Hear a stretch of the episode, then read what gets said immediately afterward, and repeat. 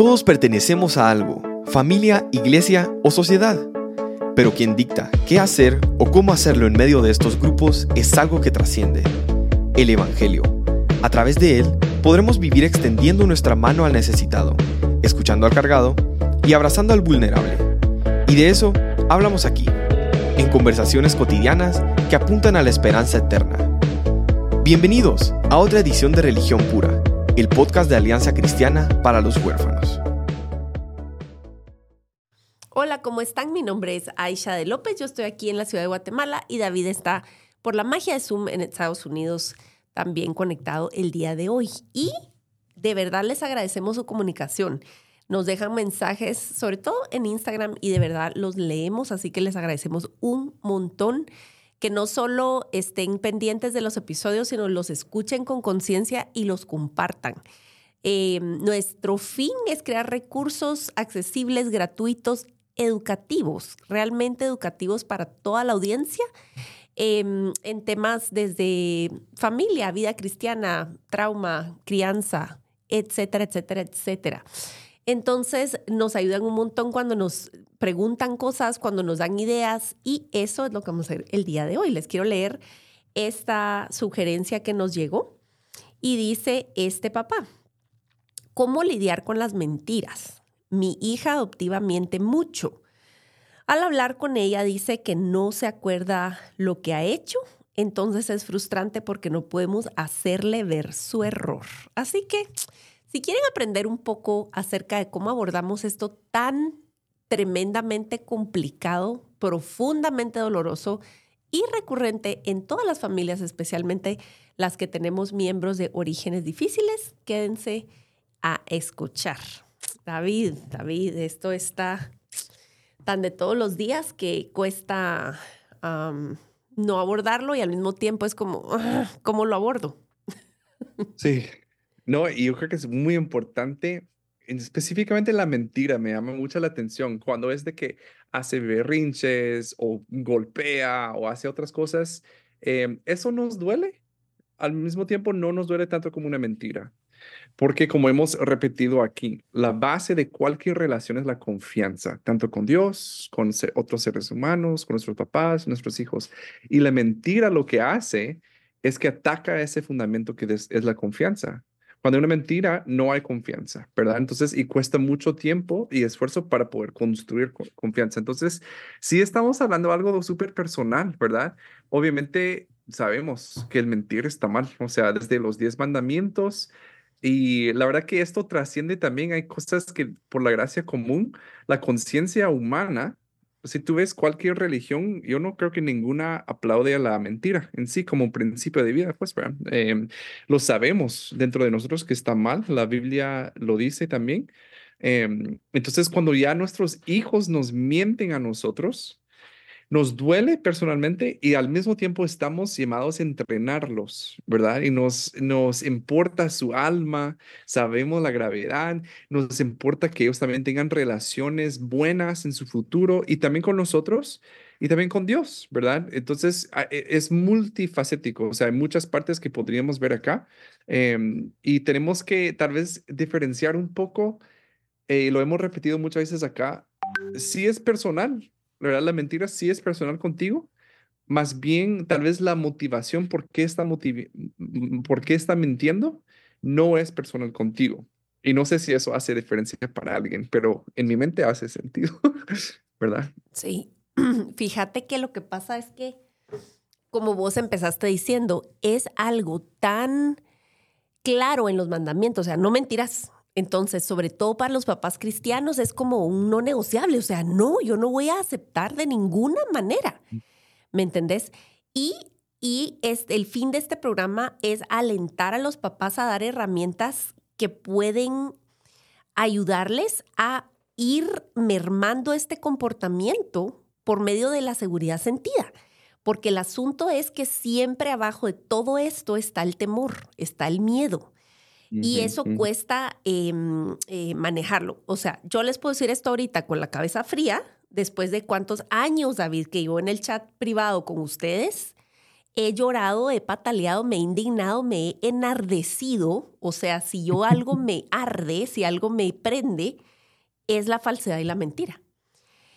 Y he llegado a identificar que eso es parte de mi personalidad, pero es algo que por X o Y motivo a mí me desconecta tremendamente. Entonces fue un reto enorme, específicamente con una de mis hijas, em, porque yo no lograba comprender, digamos, o desarmar el tema detrás, ¿verdad? De la mentira. Y para mí, definitivamente es un no negociable y yo pensaba, es que con cualquier cuestión en la vida, en un trabajo, en una relación, una destreza que no tenés se aprende, una debilidad en esta o, esta área, la podés mejorar de esta o esta manera, pero cuando alguien no es sincero, no hay para dónde, ¿cómo, cómo le haces si no hay confianza? Entonces a mí me agarraba una, una eh, aflicción muy profunda pensando en los escenarios del futuro, ¿verdad vos? Y eso es algo que creo que em, eh, prende mucho la llama del momento, que se crea una crisis enorme porque uno como papá o mamá está pensando en situaciones futuras donde vos te imaginas al niño estafando, pues, o, siendo extorsionista o qué sé yo qué, porque estás viendo una conducta completamente inapropiada, indeseable, ¿verdad vos? Que no refleja el carácter de Dios y que es lo que no deseas para tu hijo. Entonces creo que mm, eh, tener eso como validar a los papás y decir, entendemos, yo lo entiendo, yo entiendo la cólera, eh, estás viendo las evidencias de la mentira, estás confrontando algo que no es de tu imaginación, tú estás, tú sabes, ¿verdad? Y cuando te mienten en la cara, o sea, a mí al principio me choqueaba, porque obviamente en, en nuestra experiencia teníamos ya dos hijos biológicos y hay tendencia pecaminosa 100% desde siempre, por supuesto que sí, pero vas en, encaminando, entonces el proceso es completamente diferente. ¿Verdad? Cuando viene un nene de 6 años, de 7 años, de 10 años, acostumbrado a sobrevivir en otro contexto, esto es otra liga. Entonces, eh, eh, como vos decís, es como tantos ángulos que, que necesitamos eh, poner en perspectiva y ajustar expectativas, no bajar estándares, no torcer los mandamientos, no mentir es no mentir, esa es la meta. Pero hay muchas maneras de intervenir para evitar que haya una ruptura de relación o que vos empeces a resentir incluso a tu hijo. Ah, sí, sí, porque es una traición y de verdad, ¿qué, ¿qué, duele más que una traición? De tu confianza. Este, quiero, o sea, comenzar eh, con algo muy práctico para los papás. Sí tienes que verlo, que la mentira en sí, por eso hablaba de la motivación, en sí tenemos que entender de que dentro del corazón del niño, cuando miente, en la mayoría de casos, obviamente no estoy como adentro de sus corazones, y bien, pero en la mayoría de casos me atrevo a decir que ellos no lo están haciendo de una forma consciente para lastimarte. Ah, ese mi papá, lo odio, entonces no le voy a decir la verdad. La mayoría de veces las mentiras vienen en el momento y vienen por temor, como bien como decías, temor a qué? Eh, temor a las consecuencias, ¿verdad? Yo recordaba, o sea, recuerdo cuando yo mentía de niño, este, yo pasé una etapa así como bien mentirosa en mi niñez y de verdad yo no sé, no, no podía dimensionar que yo podía confiar en mis papás a decir toda la verdad. Entonces yo mentía yo era el tipo de niño en esa etapa de que mi mamá tenía las evidencias en mano y yo no, no, no, no. O sea, algo está mal. Y he sabido casos, eh, ¿verdad? Que donde la niña está viendo una cámara que grabó que ella robó algo y ella, no, no fui yo. O sea, hay una convicción, pero realmente esa convicción, esa, eh, eh, esa actitud viene de un espacio que yo no puedo confiar. Entonces, no estoy diciendo como una justificación, como decías, o sea, la mentira siempre está mal y siempre es pecado. Em, pero sí podemos entender, ok, no voy a permitir las mentiras, pero la forma en que voy a abordar esta situación, ¿qué se requiere? ¿Qué se requiere para este mi niña genere la confianza por un lado. Y por otro lado, sí es un cambio de disciplina. Es que de verdad la mentira se vuelve tu pan diario. Y, para las personas incluso se vuelve algo muy cultural. Yo recuerdo, o sea, en Guatemala, una vez que tuve como una confrontación con una señora, este, eh, no así como, o sea, pero fue como algo pasó y alguien me dijo, miren, la verdad es que ella sí mintió, pero es muy cultural. Y yo así, ajá, ok, o sea, pero esto no, no nos como que da un pase libre, pues, así que podemos como romper ciertos mandamientos porque es cultural, pero se vuelve tan naturalmente porque la mentira, donde se fomenta, crece, crece y se vuelve parte de, las, de lo que las personas dicen. Y la mentira es también de exagerar, de minimizar, ¿verdad? De obviar información.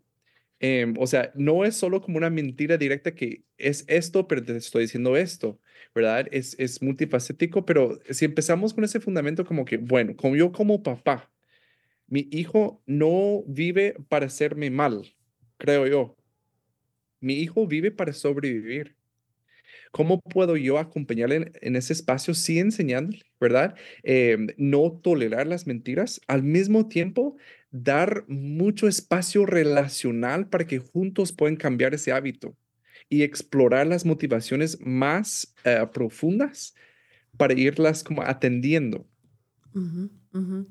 Miren, hablando de, destrezas y herramientas y, y, recursos, este libro que tengo yo aquí, si ustedes están viendo en YouTube, están viendo un libro que tengo que se llama Therapeutic Parenting, pero está en español.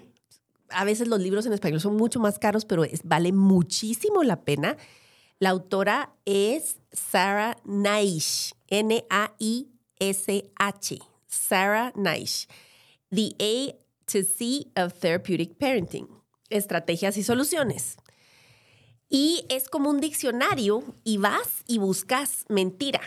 Entonces te da como un, como un esquema bien sencillo de por qué pasa, cómo se mira y tiene una sección que es así como, pérese, pongamos los pies en la tierra, esta es la realidad. Me pareció tan genial y tiene un abordaje eh, súper, creo, práctico que consuela el corazón del papá y va mm. mermando la, la conducta. Mira esto. Ténganme paciencia porque voy a ir traduciendo en vivo, ¿verdad? Porque el mío está en inglés. Eh, como vos dijiste, la mentira puede lucir como eh, presumir, eh, encantar, o sea, cuando son niños así bien encantadores con otra gente y, vos sabes que no es así la cosa. Acusaciones falsas, em, exageraciones, triangulación, que eso podría ser otro episodio completamente, la triangulación. Y em, dice, ¿cómo luce? Eh, cuando el niño dice una mentira así pura, ¿verdad? ¿Te comiste el chocolate? No, no me lo comí. Y tiene la boca llena de, de, sucio, ¿verdad? De chocolate, cuando la verdad es obvia. Número dos, el niño miente habitualmente con cosas no importantes y que tú decís, no tiene por qué estarme mintiendo acerca de esto porque hace eso. O el niño se niega a decir la verdad bajo cualquier circunstancia y es, es rígido para apegarse a su mentira, aun cuando te, le presentas la evidencia, ¿verdad? Y aquí ella en lista, obviamente esta mujer es informadísima en trauma y es de verdad súper sencillo de entender. ¿Por qué pasa? Y aquí hay unas importantes que mencionar. Em, quieren evitar la vergüenza. Quieren evitar mm. una vergüenza. Tienen eh, una, un sentimiento de temor que los sobrecoge porque en el pasado han tenido respuestas muy negativas cuando han procurado decir la verdad. Entonces, si en el pasado confesaron algo o dijeron algo o no pudieron mentir y les dieron una gran paliza, obviamente eso quedó como un precedente y no quieren repetirlo. También puede ser una falta de pensamiento de causa y efecto. Eh, eh, no tienen esa capacidad de pensar lógicamente en el curso de los eventos. También puede ser que está muy cómodo con el error, está cómodo con, con, con las cuestiones incorrectas, porque viene de un contexto en que se aceptó y eso está bien. ¿verdad? Y ahora está entrando a tu mundo y eso no está bien, ¿verdad? Además, eh, la, etapa, eh, la etapa psicológica del niño. Una vez más, Mm. queremos recordarles que etapa cronológica no es lo mismo que etapa psicológica, ¿verdad? Eh, porque también mienten porque no hay confianza, están desregulados, o sea, están en un mal momento, necesitan mantener el control y sentir que tienen poder. Eh, también, fíjate vos, que sí puede ser, porque habrán papás que te están oyendo y dicen, no, David, este niño de verdad parece que lo planea y disfruta mi, mi angustia, disfruta mi confusión. O sea, yo sí lo miro así malozón, no me diga que no me quiere hacer daño. Pues bueno, puede ser que tiene sentimientos de hostilidad momentáneo, ¿verdad? Eh, tiene miedo de ser invisible o ser olvidado y está buscando una respuesta. Ujú. ¿Verdad? Vos ella aquí explica un poco acerca de cuando un papá invierte tiempo, cuándo es que se agacha, cuándo lo mira a los ojos, le, le toca el hombro, le pone atención, lo interroga. Si el niño no tiene atención, cuando ocurre un drama de esos, tiene esa, es- esa conexión, aunque sea de esa manera, pues encontró una manera de obtener la atención, ¿verdad? Mm. Eh, y hay cuestiones que, que pueden indicar otras cosas, David, tal vez eso ya es para otra, otro nivel, digamos, de análisis, pero cuando el niño no muestra empatía, eh, cuando el niño no, no muestra remordimiento, ¿verdad? No tiene acceso a esos sentimientos, ya puede ser indicador de otra cosa. Y también disociación, dice, cuando el niño de veras cree que te está, o sea, él está convencido de que es cierto lo que te está diciendo, ¿verdad? Eh, entonces, eh, yo creo que son razones válidas que muchas veces no la tenemos tan ex- extensa en nuestra mente, ¿verdad? Ujú, ujú. Hay Sí. muchas razones. Sí, no, y es bueno, como vos decís, ver que hay diferentes categorías, ¿verdad? O sea, em, y no que añadien- añadiendo algo, pero sí estamos como observando la conducta humana y viendo, momentos, sí, no toda la mentira es igual, ¿verdad? Y no, otra vez, no para justificar ninguna, pero para comprender, porque si yo me doy, me doy cuenta que mi hijo tiende a mentir cuando siente cierta presión social, ¿ok? Y yo- si yo jalo ese hilo, voy más profundo, entonces ya estoy viendo como por qué está mintiendo, ¿verdad? Porque no es algo habitual, quizá, no me miente sobre otras cosas, pero me está mintiendo aquí. Entonces yo entro con curiosidad, ¿por qué será? ¿Verdad? Y obviamente no es una pregunta, muchas veces, yo digo, la mayoría, el niño no lo va a tener consciente. Ah, vieras, papá, que cuando, o sea, esto me pasó y cambió. No, o sea, no es algo consciente porque fue, como vos decís, en sus momentos de desarrollo, en donde ellos, eh, hubo algún tipo de distorsión, ¿verdad? En donde ellos percibieron que necesitaron mentir para poder obtener seguridad y amor, ¿ah? Porque todo niño está buscando seguridad y amor. Entonces, este, yo creo que podamos entrar como papás como primer paso a evaluar, o sea, eso es lo que le diría a cualquier papá. Es, es fácil como ponerla en, en la categoría de mentira, pero hagamos el trabajo. ¿Qué- pero ¿dónde? ¿Cuándo? ¿Cómo? ¿Verdad? ¿Bajo qué circunstancias? ¿Cómo se siente? ¿Cómo se ve? ¿Qué ha pasado antes? ¿Qué pasa después? ¿Cómo? O sea, de verdad, muchísimos factores que, que influyen en esto. Sí, y digamos, este, este papá que nos escribió ya determinó que hay un patrón.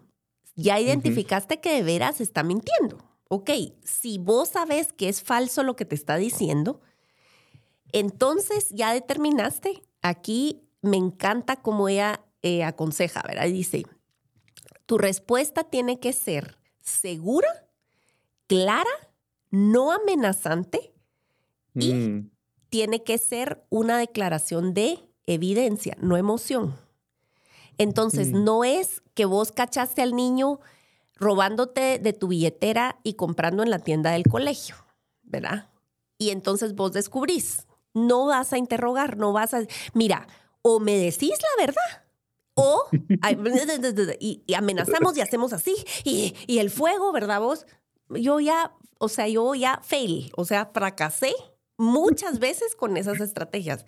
No somos el FBI y nuestros hijos no estamos queriendo meterlos presos, estamos queriendo formar el carácter de Cristo en ellos, modelando ese abordaje. Entonces, una manera muy útil que ella aquí dice es tú da por sentado. Si vos ya sabes que es mentira o estás un porcentaje altísimo de seguridad de que es mentira, no, lo, no, no, no entras interrogando, te va a seguir mintiendo y no vas a ganar.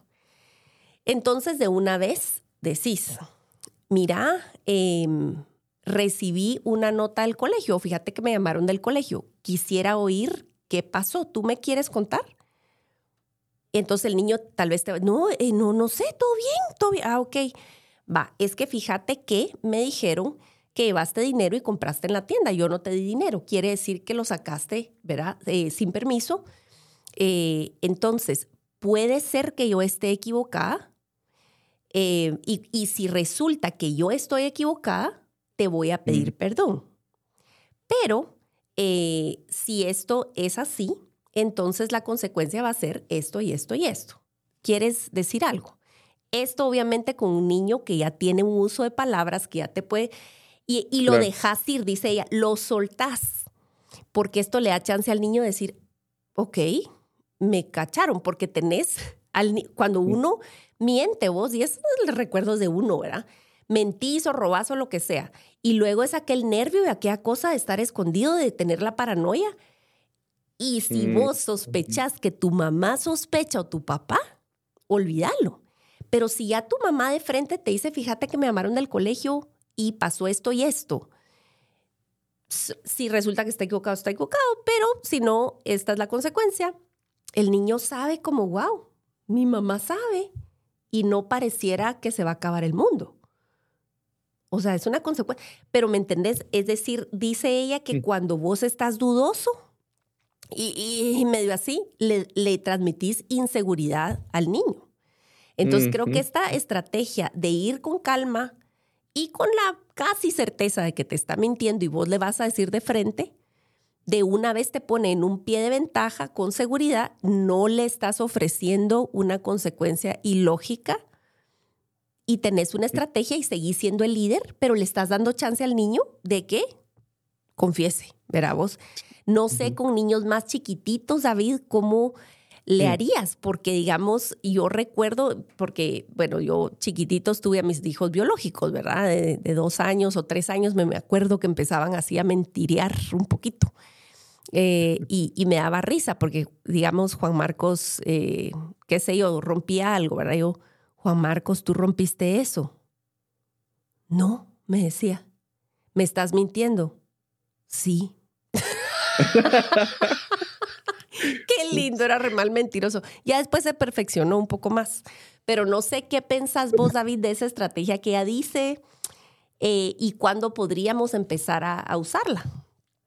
Sí, no, yo creo que en todo momento, de verdad. Eh, normalmente, esto, de verdad, desde que tengan uso de, de las palabras, es que es, es algo natural. O sea, ya ves, ¿verdad? O sea, la semilla de Adán dando fruto porque eh, de verdad los niños chiquitos y yo me preguntaba, yo creo que te lo dije alguna vez, alguna vez, así como, mira, pero yo de verdad me pregunto, ¿quién le enseñó a mi hija a, a mentir? o sea, ¿de dónde salió esto?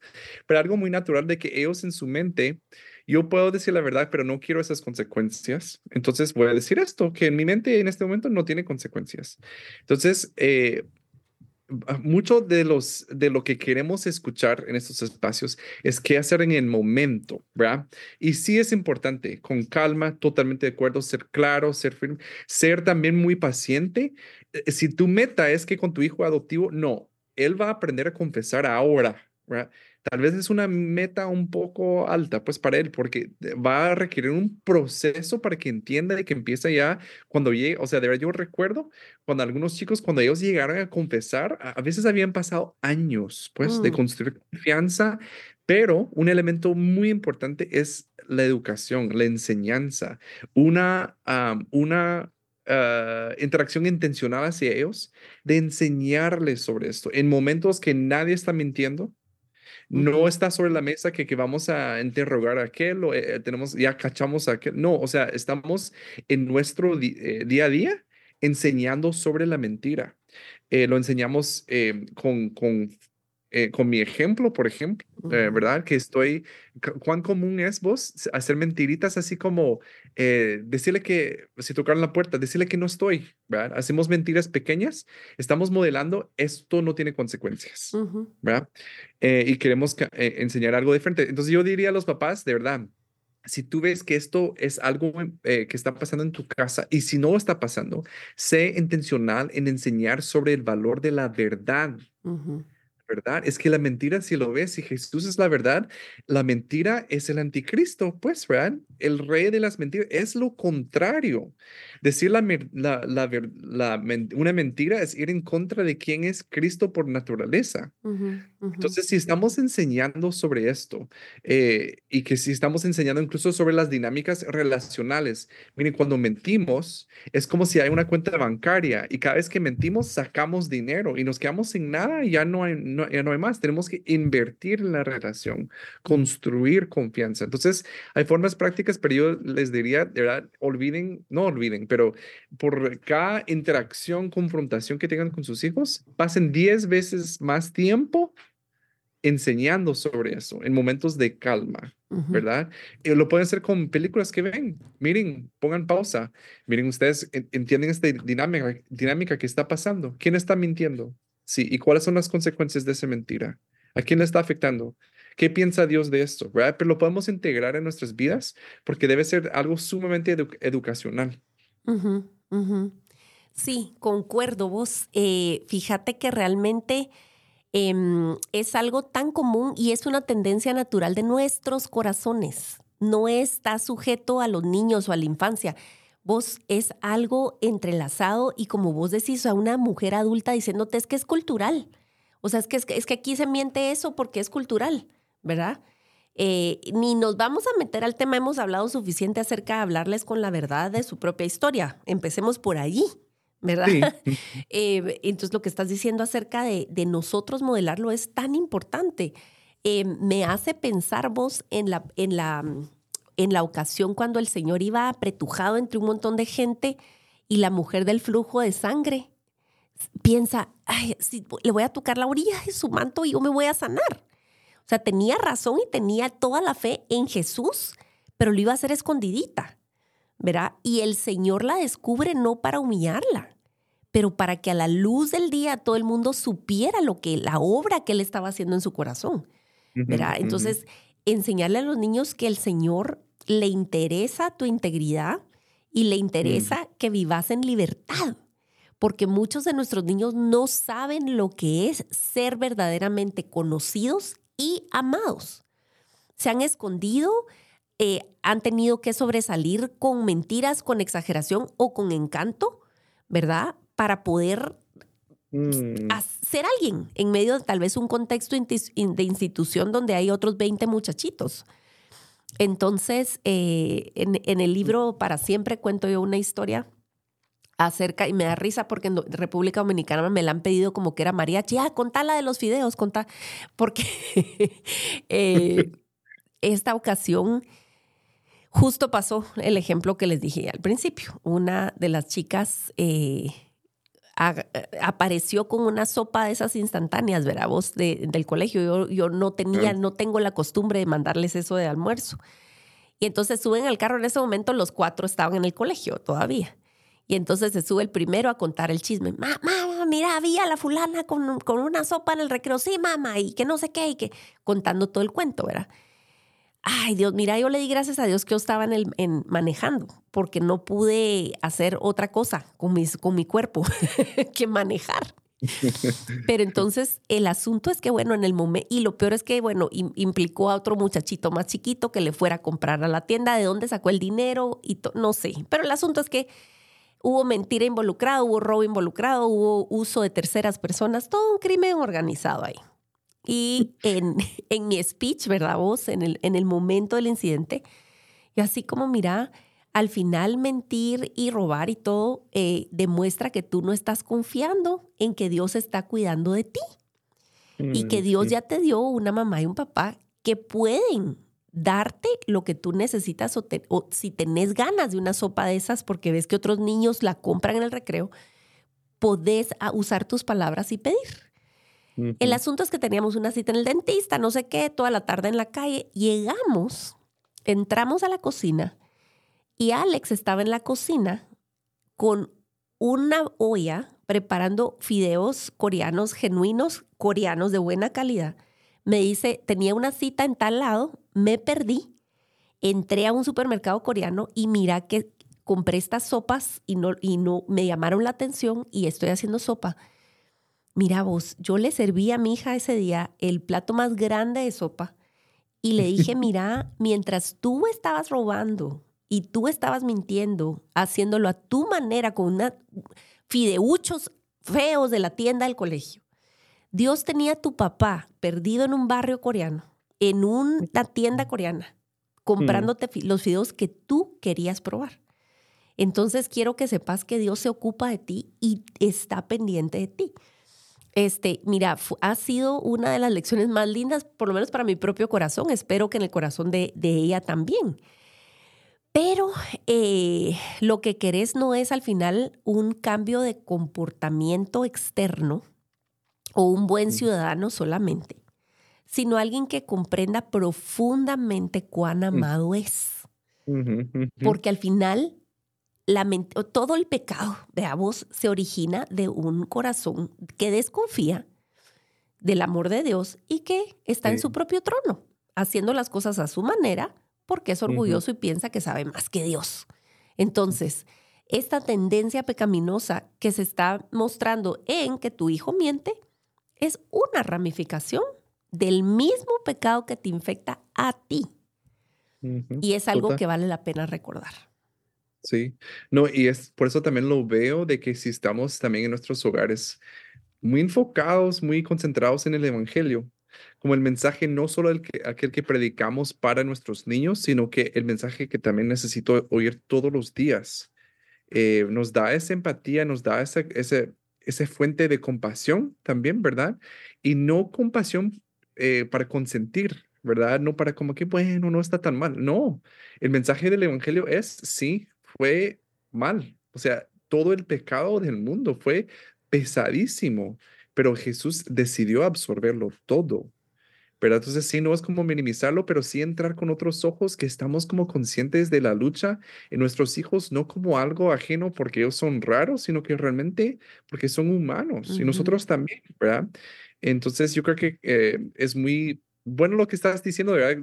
Y sí, es cierto, las veces que yo he sido tentado, que yo de verdad que tengo como una alerta muy como atinada ahora, eh, cuando tengo, siento, porque yo todavía siento la tentación de mentir, ¿verdad? Hay veces en el trabajo incluso que yo no hago algo, yo he aprendido de verdad, nunca, o sea, para mí es como tan claro, o sea, nunca mentir sobre lo más mínimo, porque siempre sale peor. Eh, y de verdad yo he tenido trabajos, incluso en ACH, en donde he tenido que como confesar, miren, perdón, no, no lo hice, o dije esto de más, o sí, eh, tuve esa conversación, perdón, pero ya cuando lo confronto veo, wow, o sea, las consecuencias no son tan graves como es mentir, ¿verdad? Es, es otra categoría. Entonces, tenemos que seguirlo modelando, pero digo otra vez, o sea, de verdad, si el, el mensaje del Evangelio no está en el centro de nuestros hogares, ¿con qué vamos a combatir la mentira en nuestros hogares? ¿verdad? Totalmente.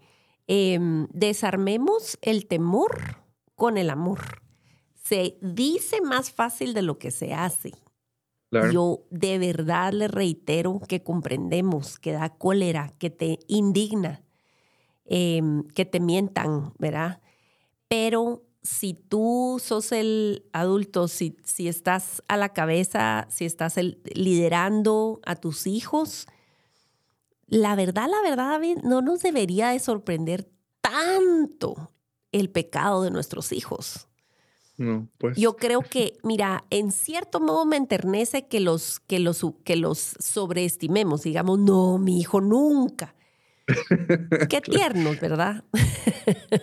Pero por el otro lado, eh, todos estamos hechos de la misma tierra y nuestros hijos necesitan saber que los amamos no porque pensamos que no son capaces de hacer esto o lo otro, sino porque hemos recibido un amor que nos ha garantizado que Dios conoce nuestra maldad más oscura y nos ama.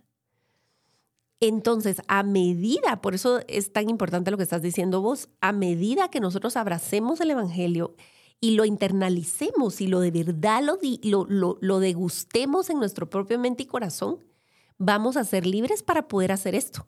Que cachas a, tu, a tu patojo o a tu, a tu chica, quizás adolescente, saliendo de la casa vestida bien decente, pero entre la mochila lleva la minifalda y el, y el crop top, vea vos y se cambia en la fiesta y según vos es, la niña santa, ¿verdad? Y, y, alguien te enseña fotos o, o abrió una cuenta de, de, red social sin tu permiso, qué sé yo, lo que sea que involucre mentira. ¿Es doloroso? Sí, es doloroso. Pero al final del día, somos pecadores, estamos hechos de la misma cosa y el Señor tiene la capacidad de darnos destrezas. Entonces, podés tener una cabeza fría respirar, tener estrategias como adulto que, eres para poder desahogarte con gente de tu tamaño que te regule. ¿Cuántas veces ustedes no es así como, mira, cálmate, tranquila, vea, respira, vea, contame qué sentís, no sé qué? Y luego ya embarcamos el asunto con esa cabeza fría de decir, mira, ¿sabes qué? Em, esto es lo que sé, esto es la realidad eh, cuando estés listo, me, me contás. Eh, de cualquier manera, las consecuencias van a ser estas, estas y estas. Aplicás y cumplís tu palabra y la relación sigue. no sin consecuencias, es difícil, es doloroso, pero em, saber esto nos aliviana la carga muchísimo. Total, sí. Y, y de verdad, no es que debemos enfocarlo en nosotros, pero sí creo que es válido también tener una, algún tipo de introspección eh, cuando vemos también la experiencia, es una cosa tener la teoría, pero cuando tenemos la experiencia de ser traicionados, mm. de que nos traicionen la confianza, siempre podemos decir, uy, esta ira, esta cólera, esta traición que siento en mi corazón duele, duele porque amo a esta persona. Y estas oportunidades son oportunidades también que para que podamos entender el corazón de Dios hacia mm. nosotros. Que podamos ver de la misma forma, Dios no está en el cielo así como buscando, ah, se equivocó. Es un padre relacional que, ala, está mintiendo otra vez. No sabe cómo me duele, ¿verdad? Mm. Me duele el corazón porque él sabe, no puede, no puede tener una relación con nosotros si no hay confianza en palabras bíblicas, si no hay fe, ¿verdad? Mm. Este, si no hay fe en lo que Cristo ha hecho, en quién es Dios, en que Dios es soberano y yo tengo ese, ese temor de Dios. o, sea, de pensar, yo no podría mentirle, o sea, estaría rompiendo la relación con mi padre. ¿verdad? Entonces, creo que también para nosotros como papás, sí, queremos mitigar el daño, queremos como aliviar la carga, pero también es una oportunidad para que veamos eh, cómo esto afecta a Dios. ¿verdad? Entonces, yo creo que son oportunidades para que sigamos trabajando con paciencia, como dice Aisha, con destrezas, pero también como entendiendo que Dios todo lo, está usando para también perfeccionarnos a nosotros a imagen de Cristo, imagen de su Hijo que no le traiciona, ¿verdad? Este, solo. Amén. De verdad, gracias por estar una vez más en este episodio de Religión Pura. Sigamos conversando a la próxima. Compartan este episodio. Esperamos sus comentarios y sus preguntas en el inbox de Instagram de ACH-Latam. La religión pura y sin mancha delante de nuestro Dios y Padre es esta. Visitar a los huérfanos y a las viudas en sus aflicciones y guardarse sin mancha del mundo. Gracias por acompañarnos en otro episodio de Religión Pura. Síguenos en nuestras redes como Alianza Cristiana para los Huérfanos.